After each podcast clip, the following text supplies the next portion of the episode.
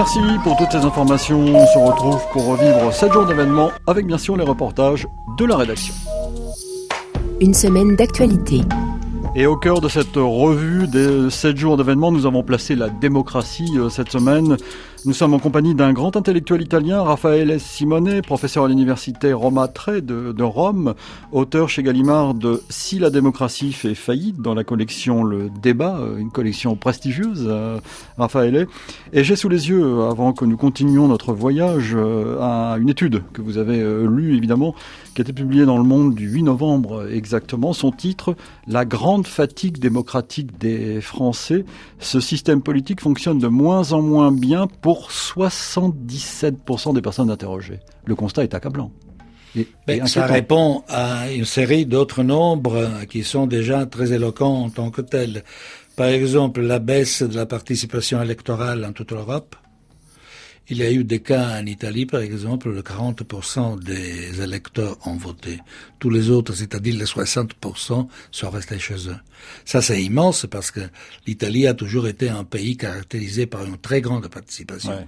L'autre nombre à citer, que je cite effectivement dans mon livre, c'est le nombre des inscrits aux différents partis. Les gens veulent plus faire partie d'un parti. Et de l'autre côté, il y a un phénomène le plus intéressant encore, les partis n'ont plus besoin d'inscrits. Pourquoi? Parce que les inscrits ne posent que des problèmes, ne présentent que des exigences, et ça nuit évidemment la gestion actuelle au pouvoir. Alors, les, de quoi ont-ils besoin les partis? De quelqu'un qui les vote, mais pas d'inscrits en tant que ouais. tel. Donc ce sont trois nombres. Les, les inscrits au parti, les participants aux élections et les gens qui doutent de l'efficacité de la démocratie qui sont parfaitement cohérents. Mais vous avez, vous avez vu cette étude, Raphaël, les partis politiques représentent un obstacle à l'amélioration de la situation en France pour 78% des Français. C'est ça, ça, ça, ça c'est la base de l'antipolitique. C'est-à-dire, on en a ras le bol, dit-on, et donc il faut il faut franchir cette situation et inventer quelque chose de nouveau. Je crois tout de même que ça ne veut pas dire que l'intérêt politique des gens est réduit. Pas du tout. Mais qu'il y a une sorte, je l'appellerais, d'énergie politique chez les électeurs, chez le peuple, qui ne trouve pas de réponse dans les partis traditionnellement entendus et donc qui cherche d'autres pistes pour se manifester. Comme le mouvement 5 étoiles en Italie, dans votre pays Exactement. Enfin, oui. C'est le phénomène des mouvements. Les mouvements ne sont pas des partis, ne sont pas des institutions. C'est quand même, ce sont des agrégations de gens, dans le cas spécifique, animés surtout par des mobiles négatifs, ce qui est dangereux, qui peut agréger et fédérer même des gens qui, normalement, ne pourraient pas li lier en, entre elles. Des mobiles négatifs, Raphaël, ça veut dire que ce sont des, des, mouvements qui se créent contre, contre, contre quelque chose, contre des, des individus, pour, contre les étrangers. Pour protester, contre pour oui. protester contre quelque chose. Oui. Voilà. C'est, de toute façon, une, une forme d'expression d'énergie politique. Mais c'est une forme mal orientée parce que ce n'est que négatif. Oui. Et alors, ça peut produire des résultats même, euh, même euh, dramatiques, disons-le. Parce que, par exemple, les mouvements qui se créent en ce moment en Allemagne sont presque tous de signes nazis. Oui. Les autres, par exemple, le mouvement euh, 5 étoiles en Italie, a des oscillations de temps en temps entre la pleine droite et la pleine gauche. Ils n'ont pas suffisamment de conscience politique pour décider ce qu'ils sont. Ils vont d'un côté à l'autre selon les cas mais avec le risque de tomber à droite. On l'a vu en Espagne aussi d'ailleurs. Hein en Espagne, Podemos. De, de, la même manière. Mais Podemos, à un certain moment, a choisi nettement la, le chemin de gauche et se proclame en tant que tel un mouvement de gauche. Alors la démocratie, continuons à en parler en France euh, cette fois, avec euh, par exemple Raphaël mercredi la déclaration de candidature d'Emmanuel Macron. Écoutons-le le soir même sur le plateau de France 2. Vous savez, quand on prend ce type de décision, avec ce qu'elles emportent de gravité pour le pays, compte tenu du moment que nous vivons et sur le plan personnel, c'est une décision qui est mûrement réfléchie. Et donc, ça n'est en aucun cas une décision provisoire. Oui, c'est une décision irrévocable. Démocratie toujours avec demain dimanche les primaires de la droite et du centre que vous suivez avec beaucoup d'intérêt, Raphaël. Il y avait jeudi soir à la télévision française le dernier des trois débats entre les sept candidats, Pierre Firsion. Quelle indignité. Le débat avait démarré depuis une vingtaine de minutes lorsque l'ancien chef de l'État laisse éclater sa colère suite à une question sur les accusations de Ziad Takedine concernant un possible financement libyen de sa campagne de 2007. Vous n'avez pas honte de donner écho à un homme qui a fait de la prison qui a été condamné à d'innombrables reprises pour diffamation et qui est un menteur. C'est une honte. Longtemps agacé et nerveux, Nicolas Sarkozy reprend du poil de la bête et attaque directement son principal rival, Alain Juppé, sur son projet d'identité heureuse. Je pense qu'il n'y a pas d'identité heureuse quand il y a 6 millions de chômeurs et le plein emploi en Allemagne. Réponse de l'intéressé. Je crois que les Français m'ont parfaitement compris. Ils savent très bien que je mesure bien que la France ne nage pas dans le bonheur. En revanche, je pense que le rôle d'un chef d'État, c'est de fixer un cap, et ce cap, ce doit être à la réconciliation des Français, et ça doit être une France qui retrouve le bonheur de vivre ensemble. Alain Juppé qui cible lui François Fillon sur sa proposition de supprimer 500 000 postes de fonctionnaires, mais le député de Paris ne se démonte pas. L'analyse d'Alain Juppé, c'est la raison pour laquelle je suis candidat. Pourquoi j'ai parlé de 500 000 emplois publics? Parce que je propose une augmentation du temps de travail de l'ensemble des fonctionnaires. Selon deux sondages, Alain Juppé et François Fillon ont été jugés les plus convaincants hier soir. François Fillon qui, à l'issue du débat, a engrangé un nouveau soutien de poids, celui de l'ancien président Valéry Giscard d'Estaing. Alors, puisque nous parlons de la France, Raphaël, il faut quand même signaler qu'il y a un Français dans l'espace depuis euh, jeudi soir, le Français euh, Thomas Pesquet, qui est un des astronautes qui sont partis du Kazakhstan à bord du lanceur euh, Soyouz en direction de la station spatiale européenne. Ils sont partis donc dans l'espace. Dans cette station spatiale, il fallait le signaler, c'est le dixième Français dans l'espace. Alors, on va redescendre sur Terre et parler, continuer à parler de la démocratie. Vous parlez de, euh, des campagnes politiques, des, hommes politiques aujourd'hui dans cette démocratie en faillite, pour reprendre, euh, peut-être en faillite, pour reprendre le titre de votre livre. Est-ce qu'on peut parler de Marc Macron? Ben, je ne suis pas tellement familier de la situation française pour pouvoir me, me prononcer là-dessus. Mais il me semble que la multiplication des candidats dans le même domaine ne fait que confondre les eaux il, y a aussi des, il y a aussi des candidatures fabriquées par la communication, par le. exactement. Mais ça, c'est, ça, c'est important de l'autre côté, parce que maintenant, dans l'actualité, les, les candidatures ne se forment que par les médias. Mais c'est la multiplication qui m'inquiète beaucoup, parce que normalement, les citoyens, quand il y a plus de deux ou trois alternatives, se confondent. Et ils commencent à se comporter de manière casuelle. Donc dans ce cas, je ne sais pas comment ça va se terminer, mais il me semble que c'est un élément ajouté qui n'était pas nécessaire du point de vue de l'électeur. Alors dans cette analyse de la démocratie euh, que, que, vous faites dans ce livre qui est passionnant, si la démocratie euh, fait faillite, vous parlez du culte en quelque sorte du chef, cette question du leadership. Mais ça c'est un besoin primordial des êtres humains et des animaux en général avoir un, chef. Et vous citez d'ailleurs un passage du très beau livre Sa Majesté les, les, mouches de William Golding, cette île où se sont réfugiés des, des enfants, et ces enfants éprouvent le besoin, eux aussi, de se désigner un chef. Délire un chef. Mais il ne faut pas nécessairement se référer à un livre. Il est suffisant d'observer ce qui se passe dans les écoles primaires. Euh, où les enfants constituent tout de suite à l'instant des groupes et désignent de manière absolument informelle un chef ou une, une chef même. Et donc, c'est pour ça que je dis que la démocratie est quelque chose d'héroïque et d'acrobatique en même temps en elle-même. Parce qu'elle naît de la négation, du refus de cet instant primordial qui est typiquement humain, à se créer un chef. C'est en cela qu'elle n'est pas naturelle. Exactement.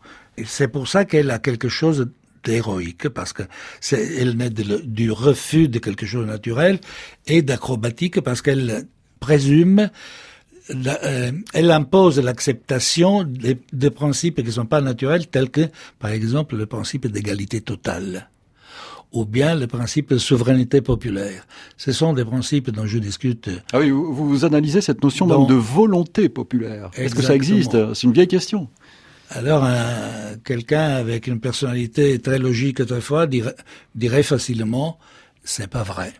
Effectivement, c'est pas vrai. Ce qui est vrai, c'est qu'il faut accepter ce type de fiction, comme je les appelle, si l'on veut faire marcher le mécanisme démocratique. Ça dénonce en même temps son caractère héroïque et sa fragilité intrinsèque. Et c'est sur cette fragilité que s'appuie en ce moment la protestation antipolitique et tous les mouvements qui sont contre la démocratie en tant que telle. Quand vous parlez des, fictions de la démocratie, euh, Raphaël et Simonet, vous, voulez, vous pensez à quoi précisément? Vous l'analysez dans le livre, il faut le dire dans cette émission. J'en fais une liste dans mon livre de 10 ou, ou 12 principes qui sont fondamentaux. Prenons-en quelques-uns, par exemple. Mais par exemple, euh, le principe représentation. C'est-à-dire l'idée que comme le peuple peut pas siéger en permanence, c'est Rousseau qui dit comme ça, pour décider de ses destins, il lui faut désigner des gens, un nombre mineur, qui le représentent. Alors là, l'idée sous-jacente, c'est que les représentants du peuple pensent exactement de la même manière que les électeurs qui les ont désignés. Ce qui est évidemment euh, non seulement vrai, mais en même temps impossible. Mais en ce moment, actuellement, la séparation entre les électeurs et les élus est la plus grave qui soit historiquement. Parce que les électeurs ne savent plus rien de ce que font leurs représentants et vice-versa. C'est ce qu'on appelle la séparation des deux mondes, n'est-ce mm. pas? C'est la raison pour laquelle votre euh, président du gouvernement l'autre jour a dit la politique c'est une langue morte. Ils parlent bien, mais c'est de, leur faute ce phénomène. Et langue morte parce que les électeurs ne comprennent plus ce qu'elle veut dire et vice versa, les politiques ne savent plus qu'est-ce qu'ils disent les, les électeurs eux-mêmes.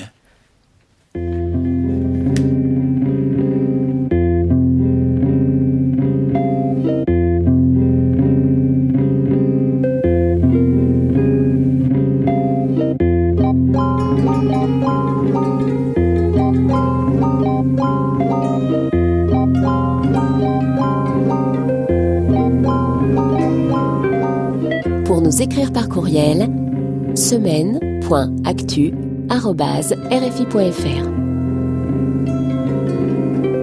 Merci pour vos messages. Continuez bien sûr à nous dire depuis quand vous écoutez l'émission qui fête ses 20 ans, je vous le rappelle. Bonjour aujourd'hui à Serge qui nous écoute au Burkina Faso depuis une dizaine d'années, dit-il. À Issouf qui nous écoute lui à Koudougou dans le même pays. Un salut à Baldé Tierno à Conakry qui nous suit depuis 7 ans. La signature de la Russie au traité de Rome créant la CPI est un signal fort pour tous les autres membres de cette institution, la Russie qui va donc quitter la CPI. Un bonjour également à Serge, à Bobo Dioulasso, à Amilcar à Marseille et à Annie à Arras.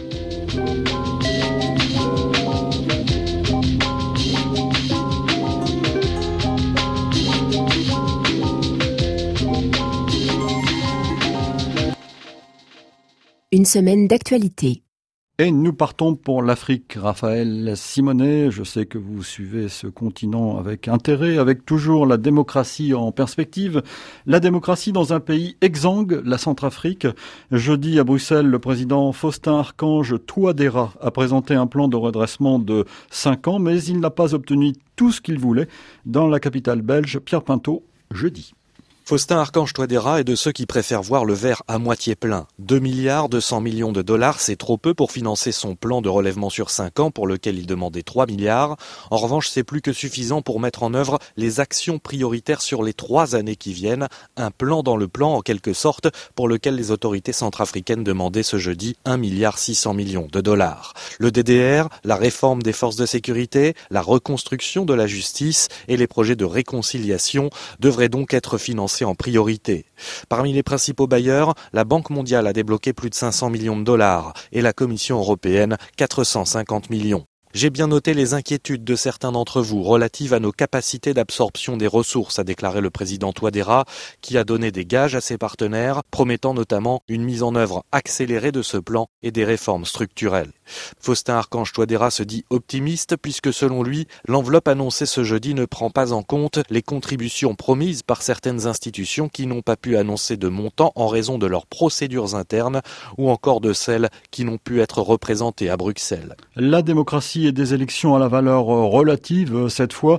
Cette semaine, RFI a eu accès à un brouillon authentifié, c'est-à-dire très proche du texte définitif et identique sur le fond, texte du rapport des observateurs de l'Union africaine lors de l'élection présidentielle au Gabon et un doute, c'est le moins qu'on puisse dire, sur la validité de ce scrutin dans la province du Haut-Ogooué, Sébastien Nemeth.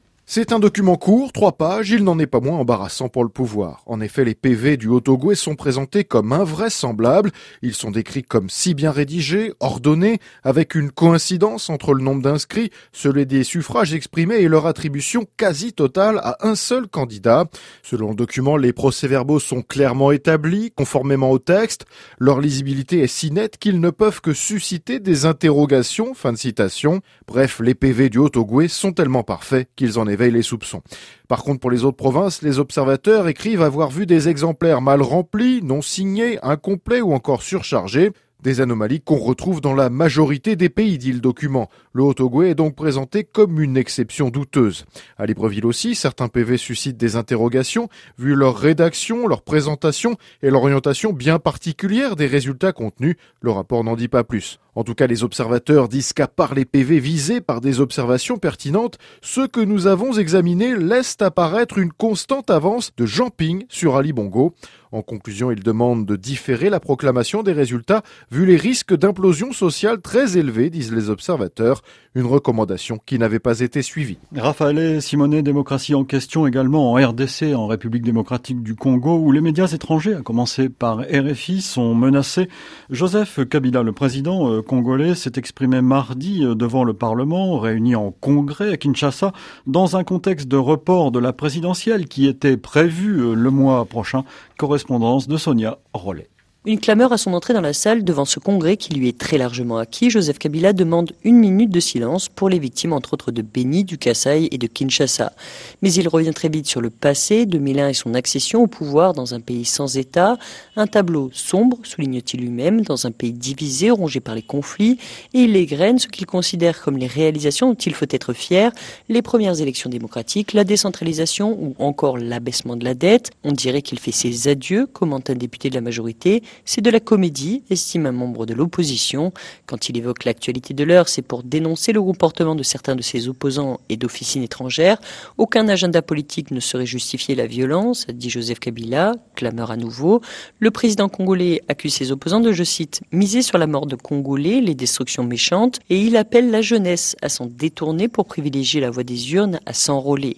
Les élections prévues pour ce mois de novembre ont été repoussées au titre de l'accord politique à au mieux avril 2010 alors que le chef de l'État est accusé par ses détracteurs de chercher à se maintenir au pouvoir en violation de la Constitution. Ce dernier évoque son avenir politique. N'ayant jamais été violé, la Constitution sera respectée dans toutes ses dispositions, assure Joseph Kabila, qui quitte la salle sous un tonnerre d'applaudissements. À signaler aussi évidemment la coupure du signal de RFI à Kinshasa qui dure depuis euh, des jours et des jours. Suite d'une semaine d'actualité, nous sommes toujours en compagnie de notre ami Raphaël Simonet, auteur de la Si, la démocratie fait faillite, un livre publié chez, chez Gallimard. Vous avez vu la difficulté qu'il y a à faire vivre la démocratie en Afrique. C'est un continent euh, difficile sur ce plan. La démocratie ne va pas de soi, décidément. Hein. Je crois qu'il y a un élément fondamental, et c'est que les démocraties, comme elles se basent sur le principe d'égalité, excluent toute forme de familisme. Et donc, dans les cultures où le familisme, le, clan, est essentiel comme base sociale, le mécanisme démocratique a du mal à s'imposer. Et donc, il y a là une contradiction évidente et frappante. Les deux choses ne peuvent pas se relier efficacement. Si l'on n'élimine pas le familisme, on ne peut pas créer un régime vraiment démocratique. Le clanisme, donc il faut noter aussi qu'il y a des élections municipales demain au Mali. Qu'appelez-vous démocratie de basse intensité? C'est la démocratie dans laquelle les citoyens participent peu, ils ne sont pas interrogés par les politiques euh, sur leurs opinions, leurs besoins, leurs, exigences, et comme euh, réponse, ils veulent plus avoir de ce que font les politiques à leur place. C'est la situation actuelle. Donc l'esprit de participation est faible et la réponse de la politique est faible elle aussi ou même nulle. Et c'est là le cas où se forment les mouvements. C'est pour ça que je voudrais souligner l'importance de ce phénomène normalement sous-estimé et traité plutôt comme folklore politique que comme euh, une forme intéressante et vitale, et viable de manifestations politiques. C'est un phénomène fondamental qui donnera des, effets, sinon des résultats. Alors vous, vous, vous notez aussi l'importance de l'économie dans l'avenir de la démocratie. Vous écrivez même que tout le monde s'accorde sur le fait que la forme que la démocratie prendra dans un avenir proche, dans l'avenir, sera décidée non pas par les citoyens, mais dans les quartiers généraux du capitalisme mondial. Ça, c'est un phénomène déjà en cours, c'est évident et presque banal. Et c'est pour ça, ça c'est un des facteurs, une des raisons pour lesquelles les citoyens se retirent. Parce qu'on voit qu'il est pratiquement inutile dans certains cas de voter parce que ce ne seront pas les gens qu'on a élus à gouverner, mais d'autres personnes qu'on ne connaît pas et dont on ignore même, même le nom et l'adresse postale parce que il s'agit de forces immatérielles, délocalisées, sans siège, sans forme, sans nom. C'est une perception universelle qui détermine la désaffection de la politique. Alors, l'avenir de la démocratie peut-être dans les mouvements. Est-ce que cet avenir peut aussi se situer dans la, ce qu'on appelle la démocratie numérique? Mais ça, c'est une, une sorte d'espoir qu'on formule. Je suis très perplexe là-dessus parce que la politique se fait en se rencontrant physiquement. Ah, il faut rappeler démocratie numérique, ça veut dire euh, voter, s'exprimer par l'intermédiaire des réseaux sociaux, de l'internet, etc., etc. Nous avons en Italie un exemple qui a déjà derrière lui cinq ou six ans, qui est le mouvement Cinq étoiles, qui ne tient pas de congrès, qui n'a pas de statut, et donc euh, où les gens ne se rencontrent pas du tout, et donc on, on ne communique que par mail, ou par des programmes qu'ils ont élaborés qui permettent aux gens de se mettre en contact, mais sans se voir physiquement. Et donc, je crois que ça, c'est la négation de la démocratie. La démocratie, c'est contact, contact des yeux, comme euh, le disent les Américains. Il faut se voir, se toucher, parler, partager ses besoins et ses exigences de manière vive, vivante, pas euh, froidement à travers les médias. De toute façon, il y a plein de monde qui y croit, qui espère beaucoup dans la démocratie numérique. Je suis perplexe, mais c'est tout de même un phénomène important qu'il faut observer. Mais euh, ça, Raphaël, depuis une heure, nous parlons de la démocratie, quasiment une heure. Euh, est-ce que c'est pas euh, une crise qui concerne uniquement les pays riches, euh, l'Europe, les États-Unis, une partie de, de, de, de l'Asie? Les auditeurs africains qui nous écoutent en ce moment même doivent se dire, mais pourquoi sont-ils tant critique, aussi critique avec la démocratie, sachant que beaucoup d'électeurs africains, de citoyens africains, aimeraient être aussi des électeurs? Ben, je vais lancer la supposition, qui d'ailleurs n'est pas que la mienne, que la démocratie est un régime euh, adapté aux, pays riches, et au moment où ils euh, atteignent euh, leur maturité économique, il n'y a plus besoin de démocratie dans ces pays-là. Et d'ailleurs, on a la démocratie comme étape en quelque sorte dans exactement, qui suit une certaine phase de leur évolution. Et d'ailleurs, on a des exemples intéressants d'approximation à la démocratie qui sont représentés actuellement par la Russie. Je dis plusieurs fois, et je le soutiens, que la Russie représente euh, en termes possibles notre euh, évolution démocratique. Parce qu'en Russie, qu'est-ce qu'on a? On a une apparence de démocratie, de libres élections, des partis qui, qui se contrastent, etc. Mais séparation totale des droits politiques par rapport aux droits économiques.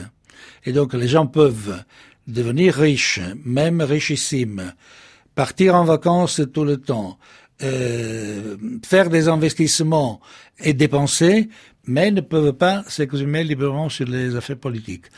Et alors, je crois que la sympathie qui s'est déclenchée entre Poutine et Trump, qui se base évidemment sur quelque chose, ça va former un modèle possible de ce que nous deviendrons nous-mêmes en Europe dans le futur prochain. Alors une question d'actualité euh, que tout le monde se pose aujourd'hui et que je pose, je vous pose, Raphaël, parce que vous êtes un spécialiste des questions de la démocratie.